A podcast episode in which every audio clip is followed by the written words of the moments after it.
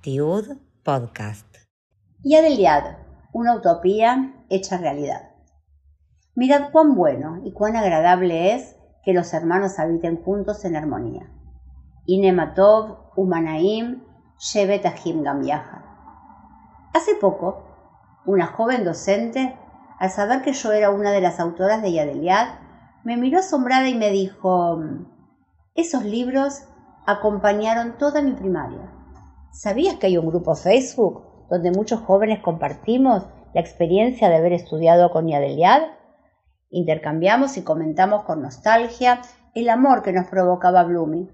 Recordamos qué cuento nos gustó más o con qué personaje de Gimti nos sentimos más identificados. Al entrar a ver qué pasaba en ese espacio virtual, me emocioné y dimensioné lo que había sido esa importante etapa en mi vida.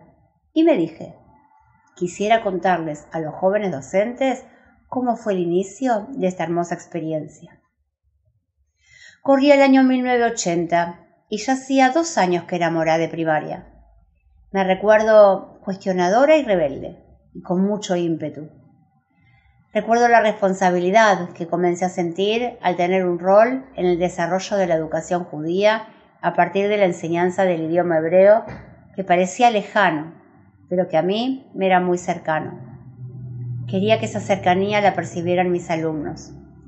Nos encontrábamos en una época en que la distancia geográfica no estaba mediada por la tecnología, sino por relatos, imágenes y canciones. De esa manera transmitíamos un amor hacia una tierra lejana, el Estado de Israel, fortaleciendo así el vínculo que como judíos teníamos con ese joven país. Enseñar Ivrit era un gran desafío. El material que nos llegaba a las escuelas era producido en Israel y nos presentaba un problema pedagógico. El nivel idiomático de los libros no era acorde a la edad de nuestros chicos. Había que adaptar la enseñanza de esta segunda lengua a alumnos en Argentina. Hasta el momento solo se abordaba con un material hecho para niños cuyo lenguaje materno era el hebreo. Mi percepción era que al igual que yo, mis alumnos aburrían. Y en ese contexto nació Yadeliad. Durante el verano de 1981, cinco entrañables amigos, Morim, con la misma inquietud, decidimos adecuar el libro que nos llegaba de afuera a las necesidades y posibilidades lingüísticas de nuestros alumnos. Un libro que fue pensado para quinto grado en Israel podría ser usado por chicos de quinto grado en Argentina.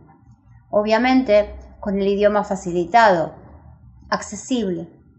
Nosotros le agregaríamos su cuadernillo de ejercicios y dibujos para que lo hiciera más atractivo. Fue como prender una pequeña mecha que alimentó una fogata que duró más de 30 años.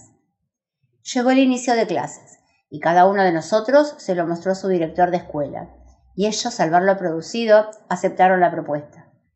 Nuestros grados serían los primeros que usarían un material hecho por su propio docente. La experiencia fue exitosa y nuestros directores hablaron con otros directores a los que les gustó la propuesta y comenzaron a preguntarnos si podían usar nuestro material. De pronto Yadeliad comenzó a crecer.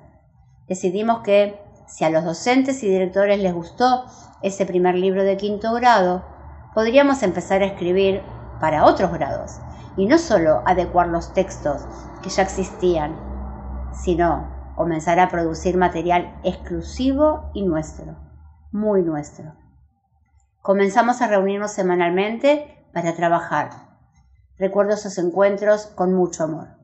Después de un largo día de trabajo, nos juntábamos para pensar diferentes propuestas educativas, leer lo que cada uno había propuesto en la semana, corregir lo que cada uno presentaba y soñando nuevos proyectos. Cada uno de nosotros continuó su formación como docente y en otras carreras. Y fue así como estos jóvenes impertinentes que se atrevían a cambiar el ritmo de la enseñanza del idioma hebreo en la Argentina comenzaron a transformarse en profesionales del área de la educación. Y mientras tanto, la vida transcurría. Crecíamos, nos enamorábamos, cambiábamos de trabajo, teníamos hijos, estudiábamos, nos recibíamos y amábamos a Yadeliad, que ya no era solamente un libro, se había convertido en el único material que se usaba en todas las escuelas en la Argentina. La red escolar pasaba por sus mejores momentos y nos miraban de otros países. Nos pidieron que les enviáramos libros desde Uruguay, Chile, Brasil y México.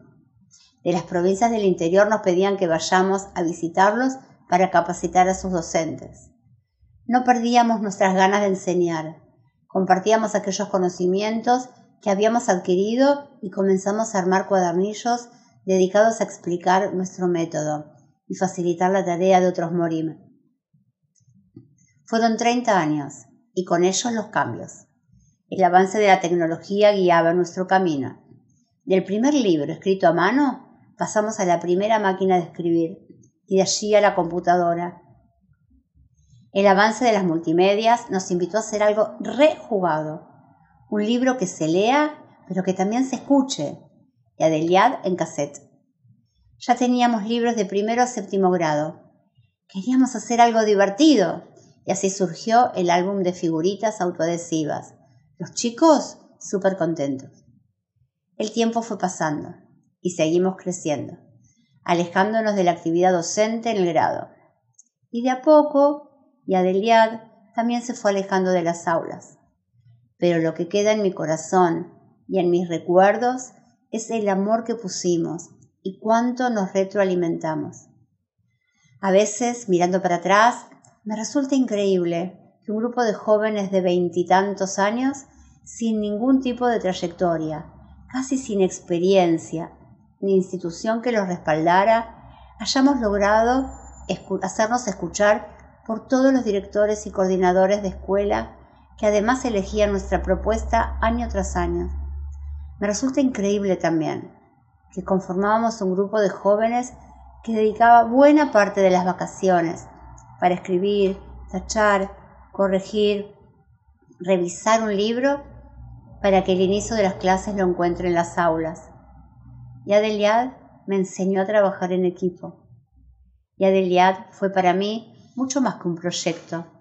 Fue poner cuerpo y alma.